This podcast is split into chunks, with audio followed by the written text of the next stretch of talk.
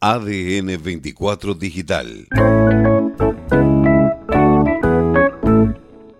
En nuestro programa eh, vamos a charlar ahora con quien es felizmente, digo felizmente, arzobispo electo de Buenos Aires y primado de Argentina, Jorge Ignacio García Cuerva.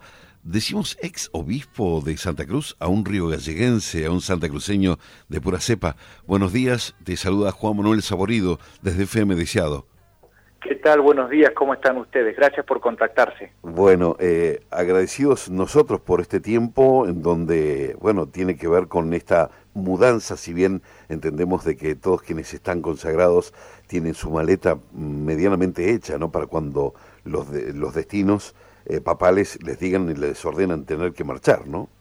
Sí, en realidad, eh, bueno, un poco uno tiene que tener siempre la disposición, ya desde que somos sacerdotes, de bueno de, ir a un nuevo destino y entender que, esta es la dinámica de la iglesia no de poder estar algunos años en una parroquia otros años en otra. Bueno en el caso de los obispos quizá con un poquito mayor de mayor estabilidad pero bueno tranquilamente uno puede estar en una diócesis y puede ser convocado por el Santo Padre a otra diócesis como me ha pasado a mí en estos días. Claro bueno desde su Río Gallegos natal con estos 55 años que ostenta joven digo, no sé, pero es el ADN argentino, ¿no? De preguntar eh, si es el, eh, hasta hoy, el arzobispo primado de Argentina eh, más joven que se ha designado. aparentemente sí, yo no me, lo he, no me he fijado estrictamente, pero siendo el arzobispado de Buenos Aires, tiene, yo sería el, el, arzobispo número 13, por supuesto que tuvo muchísimos obispos desde 1620, es una diócesis muy antigua, pero desde que es arzobispado, creo que sí soy el más joven. Bueno, no sé cómo es que se toma eso, ¿no? Pero bueno, es una gran, un gran emprendimiento a, lo largo de lo que es la carrera sacerdotal y hoy por hoy caminando, gastando las, las suelas de los zapatos, como siempre nos ha dicho desde las primeras entrevistas que hemos tenido el placer de hacerle, eh, de seguir haciéndolo en una, con una mirada mucho más amplia, ¿no? Sí, yo dije el otro día en una carta que le enviaba a toda la comunidad de, la diócesis de Río Gallegos, que yo realmente siento que aprendí aquí, aprendí aquí en la diócesis a ser obispo diocesano, por más que yo estuve 10 meses en Lomas de Zamora, allá en Lomas de Zamora yo era obispo auxiliar, es decir, siempre uno tiene un referente que tiene más responsabilidad que uno y entonces uno descansa en él. En este caso, bueno, siendo el último responsable de muchas decisiones que se fueron tomando en la diócesis, lo aprendí acá con la gente, caminando con la gente en las dos provincias, caminando y recorriendo con la gente, escuchando mucho, cometiendo errores, por supuesto, eh, aceptando que uno los comete y entonces también eh, aprovechando que, el error sea una oportunidad para mejorar. Eh, bueno, en estos cuatro años y medio aprendí realmente un montón aquí.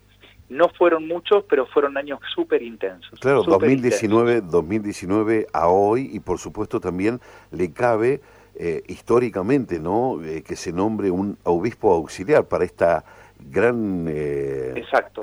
Tenemos la posibilidad de tener un obispo auxiliar. Ustedes saben que ya el Santo Padre me venía pidiendo algunas responsabilidades grandes, como era el dicasterio de los obispos, que es esto que me exige por lo menos dos veces al año estar en Roma también me pidió que sea comisario pontificio de una congregación religiosa, es como ser interventor, digamos, y todo esto hacía que a veces uno tuviese mayores responsabilidades y lógicamente necesita compartir las responsabilidades con otro. Entonces, gracias también a la generosidad del Santo Padre hemos podido tener un obispo auxiliar desde el año pasado. Jorge, también en esto... Eh son pocos años, pero a la vez por demás intensos, porque precisamente te tocó atravesar, acompañar, eh, y digo acompañar también desde la cocina, te vemos en las fotos y demás, no solamente para la foto, ¿no? Pero en estos comedores comunitarios, ¿no? En plena pandemia, para poder colaborar con el otro. Yo creo que cuando uno dice, bueno, ¿cuántos años estuviste en Gallegos? Estuve cuatro años y medio, que si consideramos que el año de pandemia vale por cinco, podemos decir que estuve casi diez. Porque realmente creo que todos experimentamos que el año de la pandemia nos pasó la vida por encima. Fue un año muy duro, muy difícil, también lo fue en lo personal, alejado de mis seres queridos, de mi familia, no pudiendo recorrer y visitar las distintas comunidades de la diócesis, teniendo que también vivir la restricción como todo el mundo, el miedo a enfermarme, el miedo a que se enfermen seres queridos que no pueda después ir a visitar o a despedir, Entonces, en lo personal, se me hizo difícil como a todo el mundo y encontré esta posibilidad que fue eh, la iglesia que vivía la caridad, ¿no? Yo en aquella época decía, están cerrados nuestros templos, pero la iglesia está en la calle más viva que nunca, porque cada emprendimiento de la caridad era una presencia de la iglesia acompañando a los más pobres y a los que más sufrían. Eh, también decía en aquellos días lo duro que era ser cura alejado de la gente, porque realmente sentía que, que me faltaba algo. Y entonces cuando se dio la posibilidad de emprender los comedores, la entrega de mercadería, el llevar las cajas de mercadería a las familias, bueno, también en lo personal fue algo que me ayudó mucho para poder seguir eh, sosteniendo y soportando ese año tan duro para todos. Bueno, a esto se le suma, ¿no? Estas tantas obras notables de parte tuya, ¿no? No apartes tu rostro del pobre, es un cuño también para vos. Sí, así lo es, por eso traté en estos años siempre de, de tener como una opción por los más pobres, ¿no? Eh, y por eso lo que sí dejo con mucho orgullo es una Caritas diocesana organizada, donde hay distintas áreas que trabajan con la promoción, que trabajan con la educación, que trabajan con la asistencia directa, que trabajan incluso con planes de vivienda, y es una Caritas que es orgullo de, muchos eh, a nivel nacional, ¿no? Y creo que ese quizá es una de las cosas que más hemos podido lograr, una Caritas que tiene un presupuesto importante para poder generar un montón de emprendimientos y proyectos que de otro modo sería casi imposible, ¿no? Eh, dejar de ser la Caritas que solamente entrega mercadería y bolsas eh, en las parroquias, porque eso es solamente asistencia, que por supuesto es necesaria, pero no es suficiente. Al mismo tiempo, bueno, poder terminar, si Dios quiere, será lo último que hagamos, inaugurar la, la iglesia San Benito en la ciudad de Río Gallegos, una iglesia paradigmática, gigantesca, que por supuesto yo jamás lo hubiese querido construir, porque entiendo que los curas estamos llamados a construir comunidades y no edificios de capillas. Y construir comunidades es, no se hace ni con cemento ni con cal, se hace con paciencia, con fraternidad, con encuentro, con solidaridad pero bueno, algunos curas nos hemos puesto, nos hemos metido a construir y bueno, quedó esa obra gigantesca. Toda una definición la que dijiste. Quedaban, quedaban dos cosas, o se terminaba o se tiraba abajo. Y bueno, la opción fue terminarla. Y gracias a Dios los recursos se consiguieron y si Dios quiere el 8 o 9 de julio, antes de mi partida definitiva, las estaríamos inaugurando. Jorge Díaz, hace un tiempo atrás he charlado con el ex gobernador eh, Puricelli, ¿no? Y a él le tocaba en, su momento de gobernar la provincia eh, recibirlo a Monseñor Miguel Ángel Alemán, una, un, obispo increíble, también tan cercano, tan palpable en la comunidad, ¿no? Y fue uno de los responsables de armar eh, la Legión de María, Cáritas, Encuentro Familiar, bueno, todo lo que significaba eh, darle a la comunidad esta responsabilidad. Y él se lamentaba, ya en sus tiempos finales, ¿no?, de que se hayan apropiado las personas y lo hayan hecho como, como algo exclusivo o algo como que han sido tocados por la varita mágica. Se lo confesaba también a Arturo Puricelli, le decía cómo es que de querer estar más cerca de la comunidad hicieron la inversa, se nutrieron de grupos selectos de personas que se alejaban cada vez más de la sociedad. Eh, digo, ¿cómo trabajar en esto para que realmente se vuelque y se derrame en la comunidad que está necesitando? Yo creo que en esto tenemos una cuestión que está ligada al clima. Fíjese, parece que no tiene nada que ver, pero sí. El tema del clima hace que cuando se reúnen algunos cristianos, eh, antes de pensar en misionar, lo primero que piensan es hay que construir la capilla, hay que construir un salón. Yo digo, me parece que no, muchachos, primero tenemos que construir la comunidad, primero tenemos que ser familia nosotros. Y en todo caso nos podemos reunir en las casas como se reunían los primeros cristianos, tal cual relata los hechos de los apóstoles. Y entonces me parece que eh, nos hemos preocupado tanto por poner paredes y ladrillos que hemos perdido la dimensión misionera de la iglesia. Y después, encima, cuando terminamos de tener el edificio con los ladrillos, y son en general edificios gigantescos, iglesias gigantescas, tan solo pienso el santuario de San Nicolás en Río Gallegos, eh, por ejemplo, o lo que va a ser ahora San Benito, o lo que es el santuario de San Cayetano, iglesias que se llenan pocas veces al año, porque en general son demasiado grandes los templos. Entonces, después hay que preocuparse por mantenerlos. Entonces, nos seguimos reuniendo los mismos para vender empanadas y choripanes, para juntar plata para sostener el edificio. Con lo cual, nunca, ni antes ni después de tener el edificio, nos preocupamos de lo que realmente es valioso, que es misionar, que es ser la iglesia en salida que nos propone el Papa Francisco. Por eso, en el caso de la iglesia San Benito, yo dije, yo termino este templo, pero si lo hago sustentable en el tiempo. Entonces, al mismo arquitecto, ingeniero, le dije, vos me terminás la iglesia y me construís tres salones, o tres, perdón, tres locales. Yo uno te lo puedo donar, lo construís gratis, pero los otros dos locales son para la comunidad de San Benito para que con el alquiler puedan sustentar esa obra y sostenerla, porque si no van a estar todo el tiempo vendiendo cosas para Mendigando. y nunca van a poder hacer lo que les corresponde. Mendigando, claro. Sí, sí, cuando no es el rol de mendigar. Eh, exactamente, exactamente. Por eso digo, a veces nos hemos preocupado tanto por edificios grandes, edificios gigantes, y después está el problema de cómo mantenerlos, y después empiezan a romper, y no está bueno todo eso.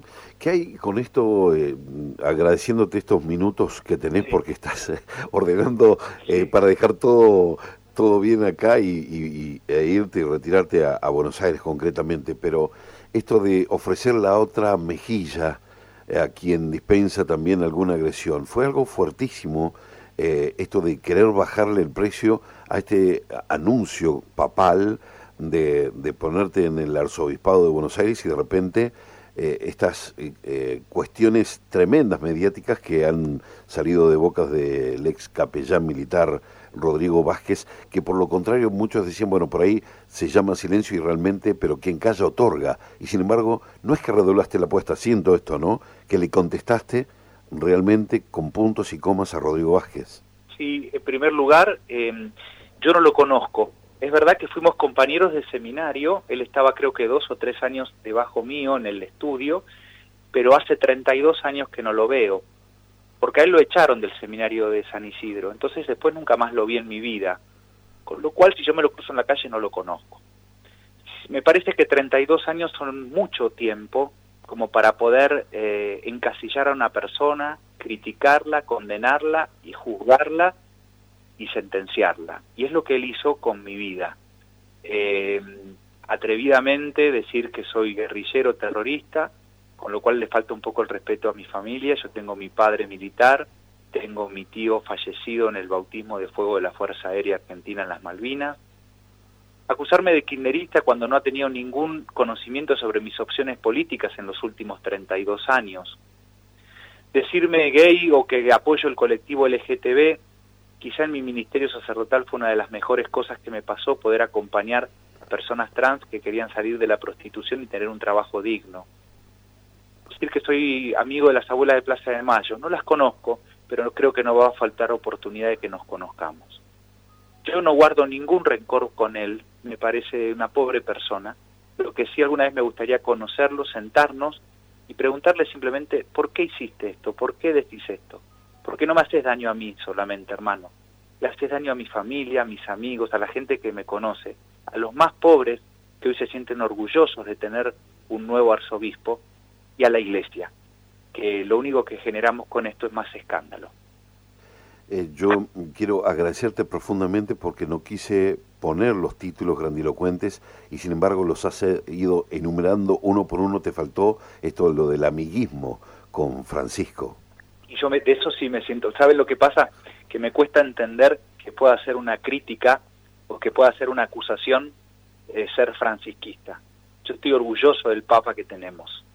Es una excelente persona, aparte de un gran Papa, un hombre inteligente, un hombre que todos los días, con las dificultades físicas que tiene, le sigue poniendo alma, corazón y vida a guiar a la iglesia en el mundo. Entonces, ni, ni se me puede, no lo puedo ni entender como una posible crítica, conocer y ser cercano al Santo Padre. Bueno, más allá de esto, has conservado plenamente tu eje, tu eje, por lo que te escucho también y por lo que has escrito. Queremos agradecerte profundamente estos minutos para el FM Deseado. Les, le mando un abrazo grande, les agradezco y, y permítanme decir, los medios de comunicación, entre los que los incluyo a ustedes, no sé si se dieron cuenta, pero han sido misioneros conmigo en estos años, porque han llevado mi palabra y mi imagen en algunos casos con la televisión a donde yo no podía quizás llegar más de una o dos veces por año, ¿no? Yo estuve ahora, por ejemplo, en Deseado en febrero con la Virgen de Lourdes y seguramente antes de irme no voy a tener oportunidad nuevamente de llegar.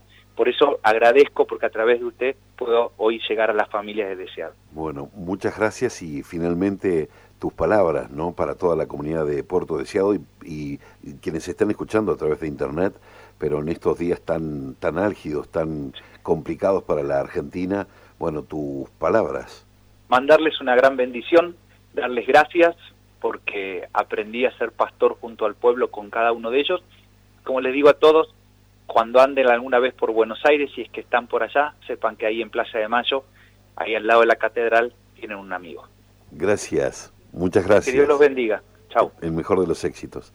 Jorge Ignacio García Cuerva, hoy es, eh, bueno, hemos tenido el placer de poder charlar con él, designado arzobispo de Buenos Aires, primado de Argentina. ADN 24 Digital